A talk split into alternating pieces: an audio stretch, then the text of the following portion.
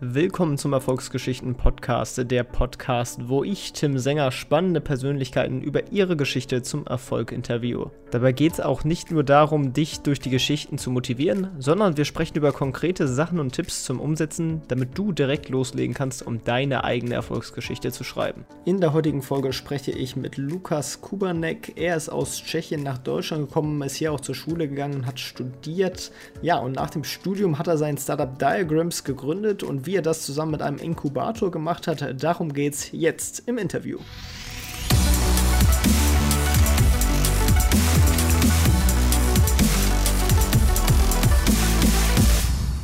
Moin Lukas, wie geht's dir?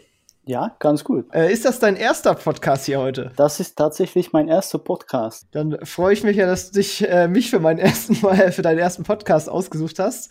Aber starten wir doch am besten mal mit einer kleinen Vorstellungsrunde. Wer bist du und was machst du eigentlich so? Danke nochmal für die Einladung. Ich bin Lukas, bin Softwareentwickler und Gründer einer Firma, bin 28 Jahre alt und äh, komme ursprünglich aus Tschechien und äh, lebe seit einigen Jahren in Deutschland. Ja, jetzt hast du schon gesagt, äh, du kommst aus Tschechien. Äh, warum bist du nach Deutschland gekommen? Ja, das ist äh, tatsächlich eine, eine, lustige Geschichte.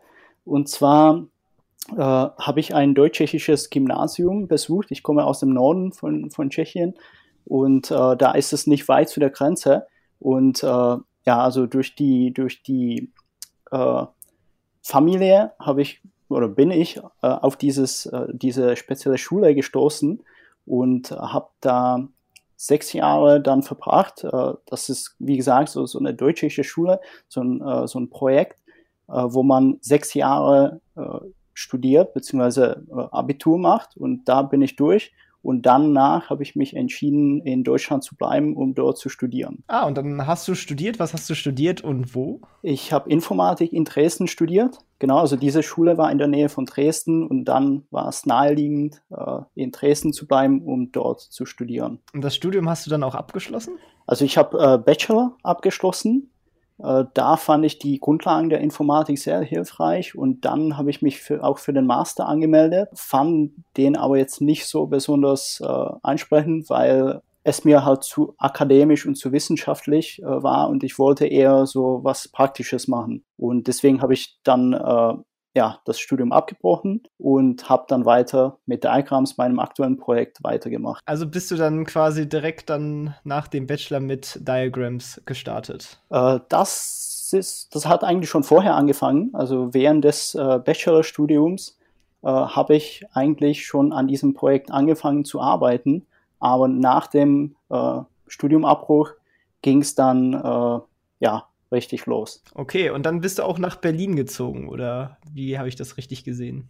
Genau, also ich habe zuerst äh, in Dresden gewohnt und durch meine Freundin, die dann einen Job in Berlin bekommen hat, äh, bin ich dann äh, umgezogen. Genau, also ungefähr vor zwei Jahren bin ich dann nach Berlin umgezogen. Okay, ja, jetzt hast du eben auch schon Diagrams angesprochen. Erklär mal kurz, was ist Diagrams und was machst du da genau? Genau, also Diagrams ist eine Mac-App, äh, mit der man Diagramme zeichnen kann und damit bestimmte Prozesse äh, oder Strukturen abbilden kann. Und wie bist du auf die Idee gekommen? Genau, also auf, auf die Idee bin ich gekommen. Also ich bin, wie gesagt, Softwareentwickler und äh, das hat eigentlich schon äh, lange davor äh, angefangen, dass ich mein Interesse dafür entwickelt habe. Ich habe dann auch gelernt, dass man Softwarearchitekturen auch äh, visualisieren kann. Dafür gibt es äh, spezielle Modellierungssprachen. Äh, die bekannteste nennt sich UML und äh, steht für Unified Modeling Language. Und mit dieser Sprache äh, kann man Software visuell abbilden. Und das fand ich eigentlich faszinierend, wo ich, wo ich das das erste Mal gelernt habe. Äh, aber leider fand ich die ganzen Tools, die es dafür gab, nicht ausreichend. Die waren super komplex und äh, hauptsächlich nachdem ich den Switch auf äh, die, beziehungsweise in die Apple-Welt gemacht habe und äh, ein MacBook mir geholt habe, fand ich, dass es da eigentlich gar kein Tool gibt, was ich so dafür einsetzen konnte. Also während, äh, während ich selber programmiert habe, habe ich den Bedarf gehabt, äh, Dinge abzubilden, die, die Software abzubilden. Und äh, ich habe kein passendes Tool gefunden und wie das immer so ist, äh, habe ich mich dann entschieden, ein solches Tool zu bauen. Ja, okay. Und äh, was kann Diagrams genau? Also der Name verrät es schon. Man kann im Endeffekt Diagramme zeichnen damit. Für welche Use Cases kommt es denn quasi so in Frage? Genau, also gerade im Deutschen ist es äh, sehr schwierig, weil man mit Diagrammen oft auch äh, so linienmäßige Diagramme verstehen kann. Das ist hier aber nicht der Fall. Äh, die, die App ermöglicht, strukturierte Graph-Diagramme äh, zu malen. Also man kann sich äh, zum Beispiel Flowcharts vorstellen, also so, so ein Flussdiagramm. Man hat verschiedene Boxen, in denen äh, Text steht und die sind äh, mit Pfeilen verbunden. Das ist sozusagen diese, die Grundstruktur, äh, die man mit der App äh, abbilden kann. Und die Anwendungsfälle, wie gesagt, also Abbildung der Softwarearchitektur ist äh, ein, äh, ein Bestandteil, aber, und das war eigentlich der Grund, warum ich mich entschieden habe, die, die App zu bauen. Aber es gibt natürlich auch andere. Man kann jegliche Prozesse beschreiben. Äh, das kann in, äh, im Business äh, sein. Das kann auch zum Beispiel ein Flow durch eine App sein. Das können äh, ja unterschiedliche unterschiedliche Sachen sein. Und warum hast du dich dann entschieden, Diagrams äh, per Mac-App herauszubringen und nicht irgendwie als Windows-Programm oder so? Äh, naja, das liegt damit zusammen, dass ich äh, eben ja, auf die Mac-Plattform gewechselt habe. Und dafür gibt es äh, eine Vorgeschichte. Also ich war ursprünglich äh, eigentlich auf Windows unterwegs und äh, der Switch kam eigentlich durch, also ich habe ich hab mir damals ein iPhone geholt und der Grund nochmal dafür ein iPhone zu kaufen, das war ja das die dritte Generation vom iPhone, äh, iPhone 3GS damals. Und äh, ich habe damals ein Buch gelesen namens Getting Things Done. Und das ist eine Selbstmanagement-Methode, also ein, ein Ansatz, wie man mit Aufgaben äh, umgeht. Und äh, das war damals ziemlich populär. Es war immer die Frage, naja, welche App nutzt man dafür? Und äh, ich bin dann auf die App Things von äh, einer deutschen Firma Cultured Code gestoßen. Und die fand ich super, also die war visuell super ansprechend und ich wollte meine Aufgaben in dieser App verwalten.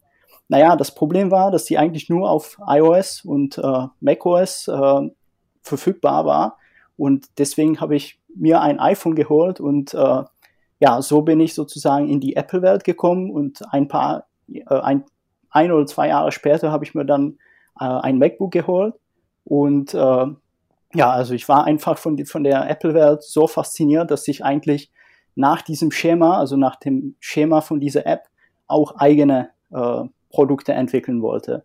Und dann hast du jetzt auch weiterhin den Fokus auf diesen Plattformen oder überlegst du dann irgendwann auch auf weitere Plattformen zu expandieren? Ja, also der Fokus liegt aktuell da. Also die, die Sache ist, um zum Beispiel eine Windows-App oder Windows-Version der App zu entwickeln, äh, bräuchte man natürlich deutlich mehr Ressourcen. Ich bin aktuell äh, der einzige Entwickler in der Firma und äh, es ist nicht so einfach, wobei die Architektur dafür schon vorbereitet ist. Also rein theoretisch könnte man Diagrams auf eine andere Plattform portieren, aber äh, wie gesagt, das wäre natürlich mit weiterem Aufwand äh, verbunden. Jetzt hast du ja quasi schon gesagt, dass du das Ganze allein machst, also allein als Entwickler. Hast du sonst noch andere Leute im Team oder bist du quasi, ist das eine Ein-Mann-Gesellschaft sozusagen? Äh, nee, also es ist tatsächlich eine, eine Firma, wo mehrere äh, dran mitmachen. Und äh, also angefangen habe ich, hab ich das äh, alleine und ja, also es, es gab mehrere äh, verschiedene Teammitglieder. Also 2012 ist die Idee entstanden und äh, seitdem hat sich das mehrmals geändert, wer sozusagen dran mitgemacht hat. Und es gab verschiedene An äh, Anläufe, aber eigentlich der richtige Anlauf, wie gesagt, war dann äh, ja, während meines Studiums beziehungsweise während meines Masters, den ich dann äh, abgebrochen habe. Und da bin ich auf äh, einen Inkubator gestoßen in Dresden äh, namens Sherpa. Und äh, dort habe ich meine Idee vorgestellt und äh, sie haben ein Potenzial in dieser Idee gesehen. Ich habe mich dann äh, mit diesem Inkubator zusammengeschlossen und äh, ja und habe dann natürlich an der App gearbeitet bis zu äh, der Gründung der Firma.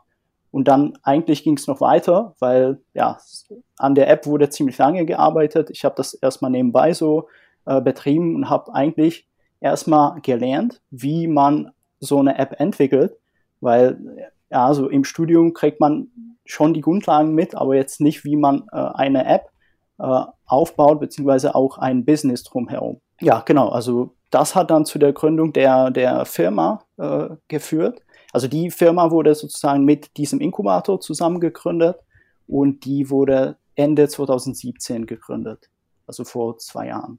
Also habt ihr das dann auch als Kapitalgesellschaft gegründet? Genau, es ist eine GmbH, wo der Inkubator einen Minoritätsanteil hat. Okay, und dann war das sozusagen auch direkt deine erste Finanzierung, die du für das Projekt genommen hast? Genau, also die, der, dieser Inkubator äh, unterstützt oder hat mich auf verschiedenen Wegen unterstützt, beziehungsweise tut es immer noch. Und zwar haben wir zusammen äh, das Geschäftsmodell äh, aufgebaut. Die, die kümmern sich um die ganzen unternehmerischen äh, Angelegenheiten, weil da hatte ich, um ehrlich zu sein, keine Erfahrung.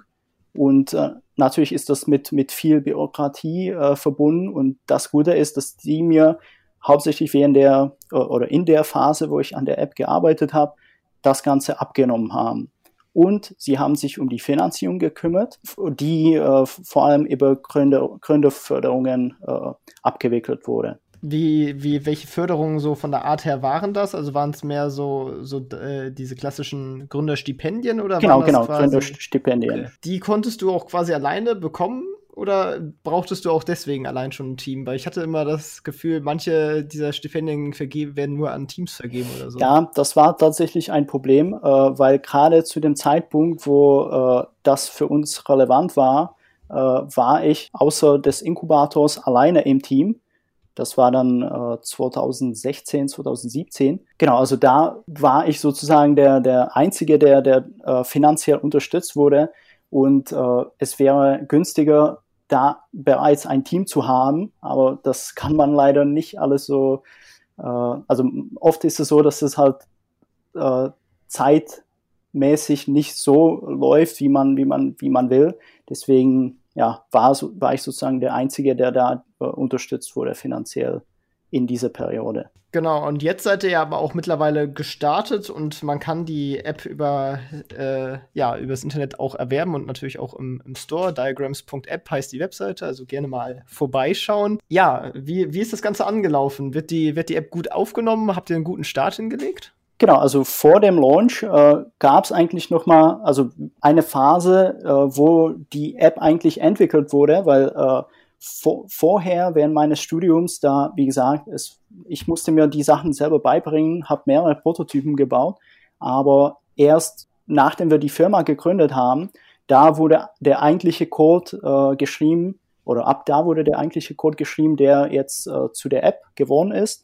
Und äh, die App wurde äh, im Februar gelauncht, vor zwei Monaten. Während dieser Arbeit an der, an der App habe ich einen Designer äh, getroffen, Alex, der äh, erstmal als Freelancer für uns bestimmte äh, Designaufgaben übernommen hat.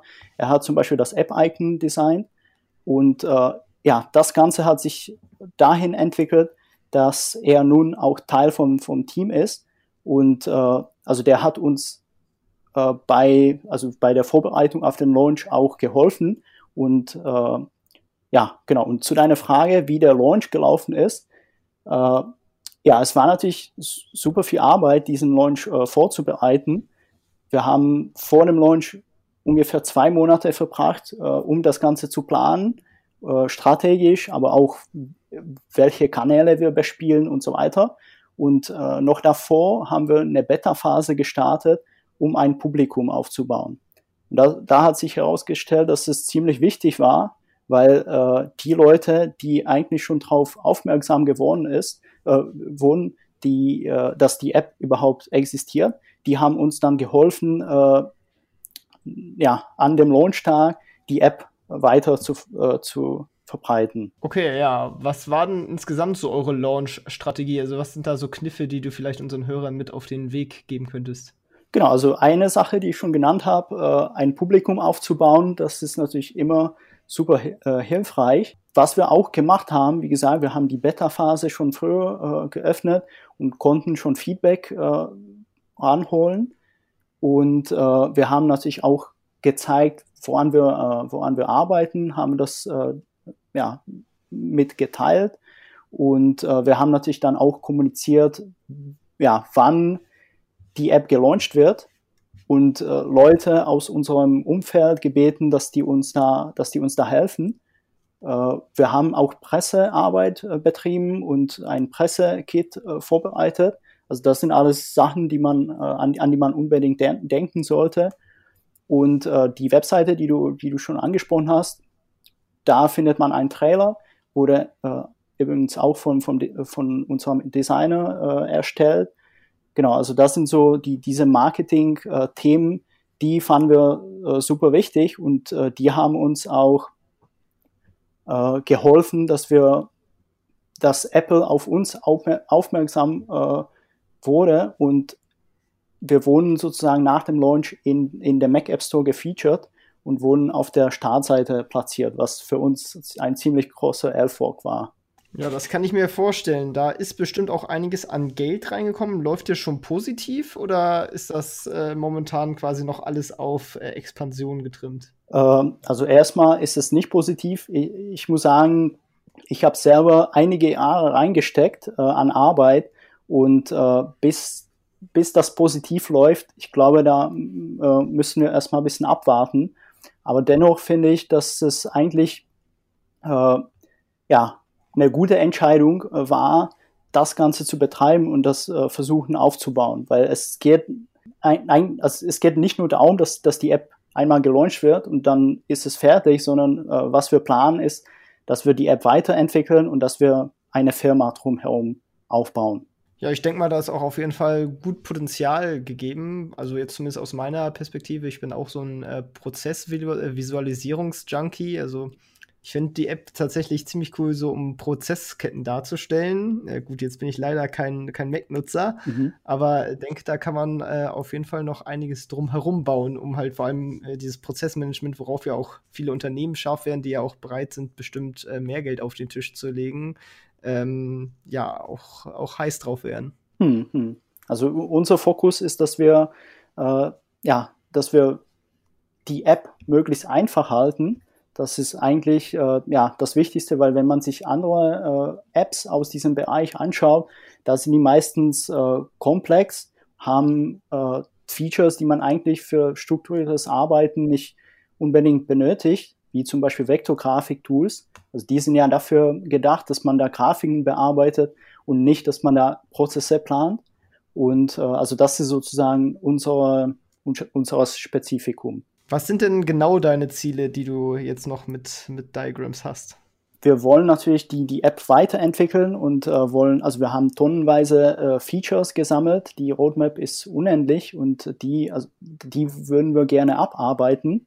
Äh, eine weitere Möglichkeit wäre, sie auf andere Plattformen zu bringen, wie wir schon vorhin äh, genannt haben. Aber wichtig ist, dass es eigentlich nicht nur um die App geht, sondern äh, mein Plan ist, dass wir eine, äh, ein Business drumherum bauen und äh, dass wir ein kleines Team haben, äh, was eigentlich eine, eine äh, super App entwickelt. Was würdest du sagen, sind so Sachen, die ihr drumherum bauen würdet? Was würde sich da eignen? Naja, also äh, eine äh, Community aufzubauen und also, dass man sich in dieser Apple-Welt einen Namen äh, verschafft, das geht natürlich nicht über äh, über eine Nacht, sondern da muss man natürlich schon ja, mehrere, mehrere Jahre reinstecken, um da sich mit den Besten vergleichen zu können. Jetzt habe ich auf deiner Webseite gelesen, du bist selber ein großer Fan von Visualisierung. Macht natürlich Sinn dann, dass du ja auch, wie du ja schon erzählt hast, dass du aufgrund der, der nicht vorhandenen Tools dann selber dieses Tool entwickelt hast.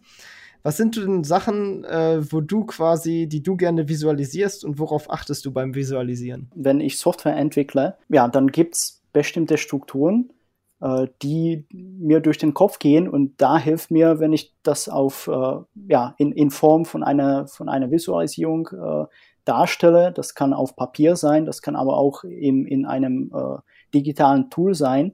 Und das hilft mir, äh, mir ja, das Problem von verschiedenen äh, Sichten anzuschauen. Und oft ist es so, dass die Visual Visualisierung dazu dient, dass ich dann mehr äh, weiß über, über die Tatsache. Ja, also das, oft ist es so, dass, dass die Abbildung äh, keinen Sinn am Ende ergibt, aber die hilft mir dazu, dass ich eigentlich eine bessere Lösung dafür finde. Also Beispiel ist, wenn ich eine Komponente baue zum Beispiel und da kommen Klassen vor. Klassen ist ein Konstrukt, äh, was man in, in, äh, beim Programmieren verwendet. Äh, ja, also da skizziere ich zum Beispiel die Klassennamen, die ich mir so denke, die man in diese Komponente verwenden könnte. Aber ja, also so kriege ich die Idee, okay, so soll die Komponente aussehen. Aber wenn ich die dann tatsächlich umsetze, dann tue ich das bisschen anders. Ja, also da äh, habe ich durch, durch diese erste Skizze was gelernt und dieses Wissen äh, wird fließt da ein, wenn ich das, wenn ich mich an den an den Rechner setze und das tatsächlich programmiere. Jetzt springen wir mal noch wieder quasi zum Anfang. Du hast gesagt, du hast deinen Bachelor in Informatik äh, gemacht und äh, fandest den sozusagen auch sinnvoll. Es gibt ja auch immer einige Entwickler, die immer sagen, ja, ich fand den, den Bachelor oder Informatik zu studieren äh, generell nicht praxisorientiert. Inwiefern hat er dir geholfen und äh, ja, würdest du generell sagen, äh, wie, wie schätzt du quasi ein Informatikstudium ein? Macht das Sinn? Macht das nur in bestimmten Fällen Sinn? Wann macht es Sinn? Hm, ja. Äh, ja, also ich kann nur aus meiner Erfahrung äh, sprechen. Äh, also was mir das Studium auf jeden Fall gebracht hat, war ein Umfeld, wo ich Deutsch lernen konnte. Und das hat mir natürlich die, ermöglicht, in Deutschland zu bleiben. Und dadurch, dass hier die Community richtig groß ist, hatte ich die Gelegenheit, äh, ja, viele Entwickler kennenzulernen. Und äh, also dafür, dafür war das auf jeden Fall gut. Die Grundlagen, wie ich gesagt habe, äh, fand ich auch gut. Ich muss sagen, ich habe an einer Uni studiert, das heißt äh, eher so, so abstrakte technische Sachen. Und dann hatte ich ziemlich viel Freizeit, um mich meinen Projekten äh, zu widmen. Das, das fand ich wirklich super. Äh, ich kenne von anderen Leuten, die äh, zum Beispiel an Hochschulen äh, studiert haben und ja, also die, die hatten halt viele Praxisaufgaben, aber ich fand halt gut, dass ich das Praktische an meinem eigenen Projekt äh, machen konnte. Das ist eigentlich das, was ich generell mag, mein eigenes Ding zu machen und dafür gab es äh, die Möglichkeit. Dann, wie gesagt, im Master fand ich das halt zu wissenschaftlich und ich bin jetzt nicht so der, der irgendwie forscht an einer Sache, die dann in 20 Jahren vielleicht äh, an eine Bedeutung haben wird. Ich will das möglichst äh, ja, schnell in der Praxis sehen. Konntest du denn vorher schon programmieren Du hast es auch erst im oder während des Studiums gelernt?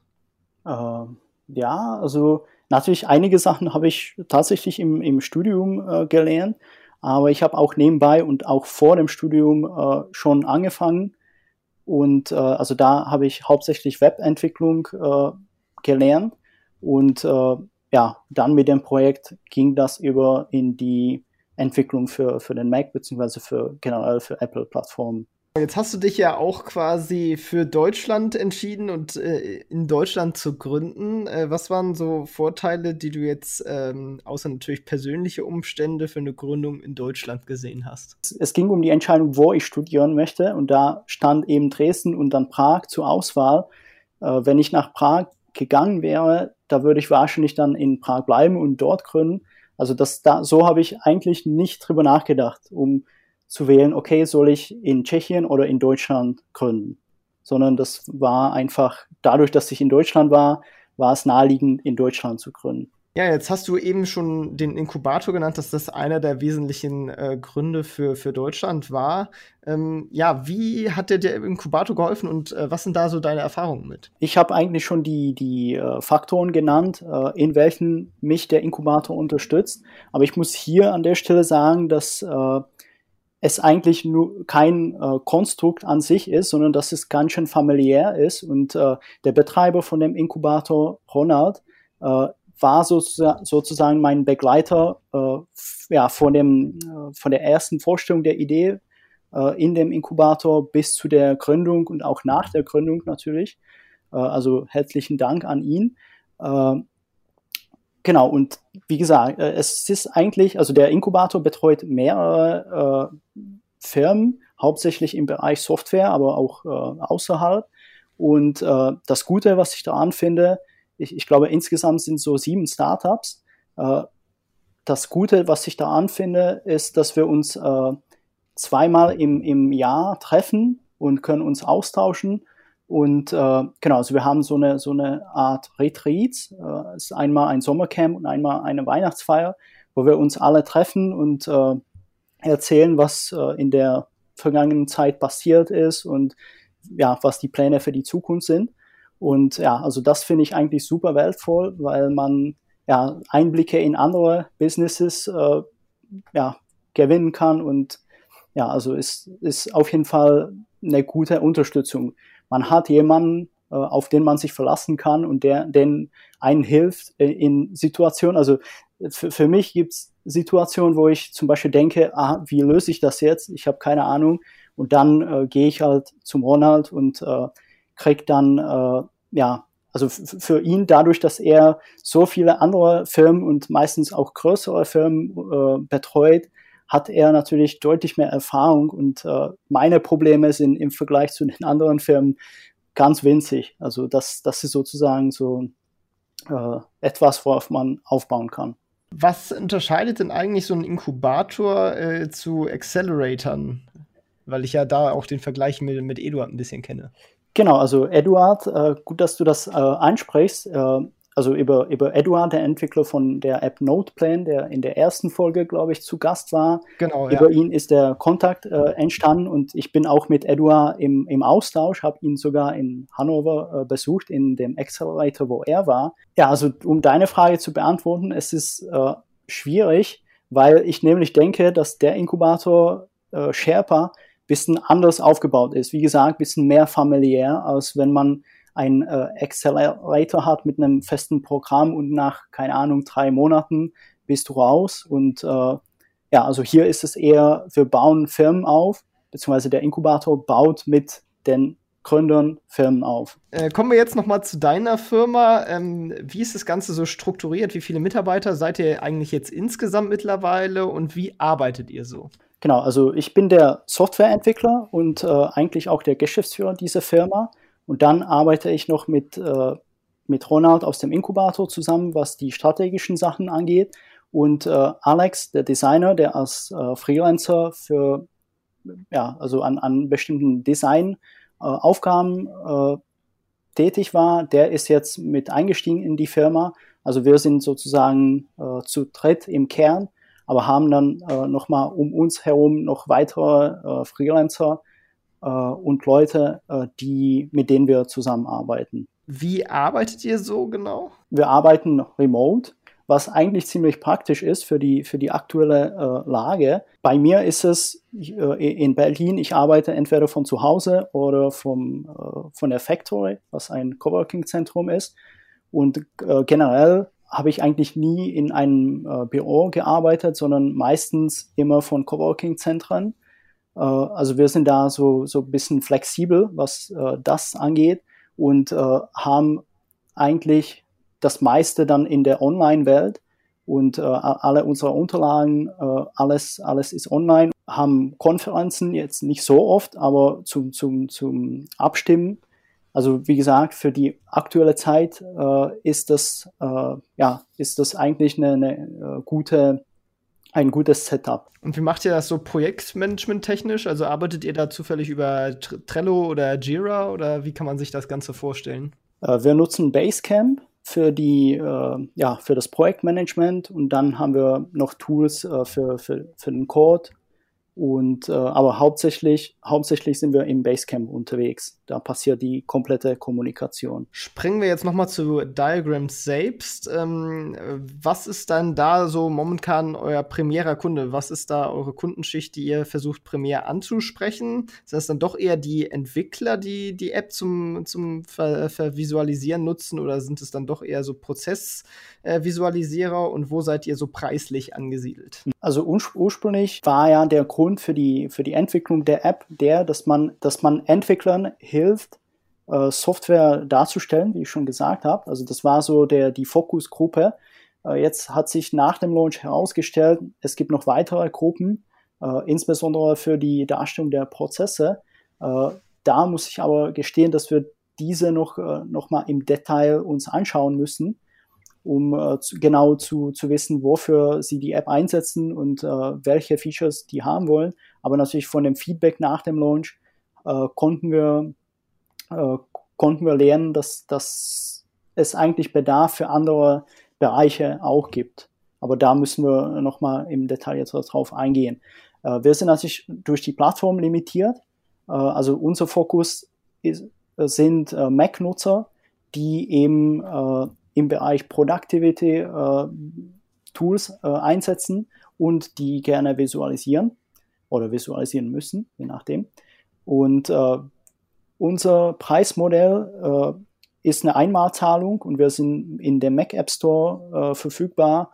Und aktuell läuft noch der äh, Einführungspreis von 20 Dollar, aber demnächst wird der auch zu Ende laufen. Man wird oft gefragt, warum habt ihr ein, ein, äh, ein Preismodell der Einmalzahlung gewählt? Und da wäre meine Antwort, äh, mit einem Abo-Modell ist es äh, aus meiner Sicht sch schwierig zu starten, wenn man noch relativ wenig Features hat. Und da denke ich, man müsste einen kontinuierlichen Wert anbieten. Da sehe ich Diagrams noch nicht. Also da müssen wir uns noch hin entwickeln. Ja, aber das äh, kann ja in der Zukunft äh, noch äh, passieren. Vor allem, wenn man das zum Beispiel in der Cloud zum Beispiel als Web-App denkt, da ist das ja auch gefühlt so ein Standard. Da kann man das ja auch immer mit dem Speicherplatz gut äh, verargumentieren.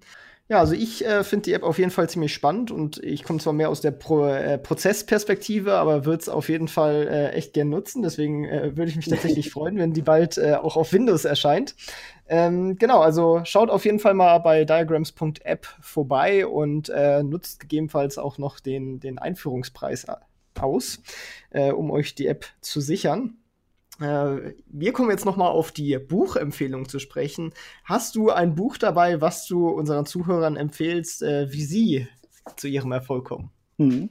Also ich habe äh, schon genannt, dass der Weg zu der, zu der Apple-Plattform über die App namens Things äh, gelaufen ist. Und was mich dazu bewegt hat, meine Aufgaben äh, zu verwalten, war das Buch namens Getting Things Done, was relativ alt ist, äh, kommt von 2001. Äh, aber dennoch finde ich, dass da wertvolle äh, Ideen drin stehen. Und für mich war das eigentlich das eine Buch, was mich am meisten beeinflusst hat. Und äh, also vielleicht kurz zu der zu dieser Selbstmanagement-Methode. Äh, Im Prinzip geht es darum, äh, wie man mit Aufgaben umgeht und äh, dass man möglichst alles erfasst in, in einer Inbox und äh, die Metapher, die dafür genutzt wird, ist, dass man nicht Sachen im Kopf hat, also im RAM, sondern man speichert die in eine externe Stelle, äh, wofür ja die Metapher von einer Festplatte verwendet wird. Also man lagert das aus äh, in eine externe Inbox und man muss nicht mehr da, daran denken. Äh, das ist ein Prinzip von äh, diesem Buch. Es gibt natürlich noch weitere, äh, dass man zum Beispiel Aufgaben genau definiert, also dass man sich den Endzustand äh, vorstellen kann, wenn man eine Aufgabe formuliert, dass man Aufgaben delegieren kann und äh, ja, also das, das sind alles so, so äh, Prinzipien, die ich super wertvoll fand, damals, wo ich das Buch entdeckt habe. Und äh, wie gesagt, es ist schon ein bisschen älter. Äh, ich habe jetzt auch mal reingeschaut und äh, die Art und Weise, wie das geschrieben wurde, ist natürlich ganz anders, als wie heute äh, Bücher geschrieben werden. Aber für mich war das einfach ein Buch, was meine Denke in diesem Bereich total geändert hat. Man muss dazu auch sagen, dass es sehr amerikanisch geschrieben ist, wie ich finde. Also ich habe das Buch tatsächlich auch gelesen und äh, ich finde es typisch amerikanisch mit diesen Beispielen, die dann sich so ein bisschen über, über Seiten strecken. Äh, Deutsche sind da meistens kompakter, aber ich fand das Buch auch ziemlich cool. Heißt auf Deutsch, wie ich Dinge geregelt kriege. Genau, also, also da, da muss ich zustimmen. Aber wichtig für mich war, diese, diese Grundgedanken rauszufiltern und für mich anzuwenden. Und ich muss sagen, ich nutze diese Methode schon ja, seit zehn Jahren definitiv. Ja, sehr cool. Das Buch ist auf jeden Fall auch in den Shownotes verlinkt, also definitiv mal reinschauen. Und äh, ja, ich möchte mich jetzt bei dir bedanken dafür, dass du im Interview warst. Äh, war wirklich äh, sehr spannend. Und äh, jetzt zum Abschluss gehört dir das letzte Wort und es wäre cool, wenn du unseren Zuhörern noch einen Ratschlag mit auf den Weg geben könntest. Also ich, ich, ich höre oft Ratschläge, die äh, als schwarz oder weiß formuliert sind. Und was mir, wo ich viel Zeit gebraucht habe zu lernen, war, dass, die, dass es eigentlich nicht so ist, dass die entweder schwarz oder weiß sind, sondern man muss für sich unterscheiden, äh, ob bzw. wie die in meinen Kontext reinpassen.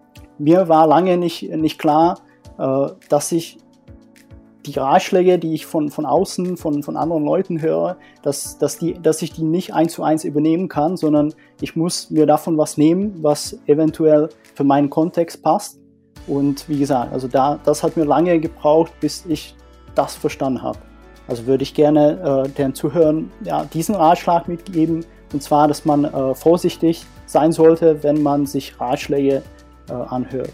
Das ist ein guter Meta-Ratschlag, würde ich das mal nennen. Ja. äh, ja. vielen Dank dir auf jeden Fall und äh, wir hören uns dann in der nächsten Podcast-Folge. Vielen Dank dir, dass du dabei warst, Lukas und ciao, ciao. Ja, vielen Dank für die Einladung. Das war's auch schon mit dieser Folge vom Erfolgsgeschichten Podcast. Alle angesprochenen Links findest du in den Shownotes und auf erfolgsgeschichten-podcast.de. Wenn dir die Folge gefallen hat, dann hinterlasse gerne eine Bewertung auf iTunes und Co. Wir hören uns dann in der nächsten Folge wieder und denkt dran, nur durch Taten kommt man zum Erfolg. Also, legt los.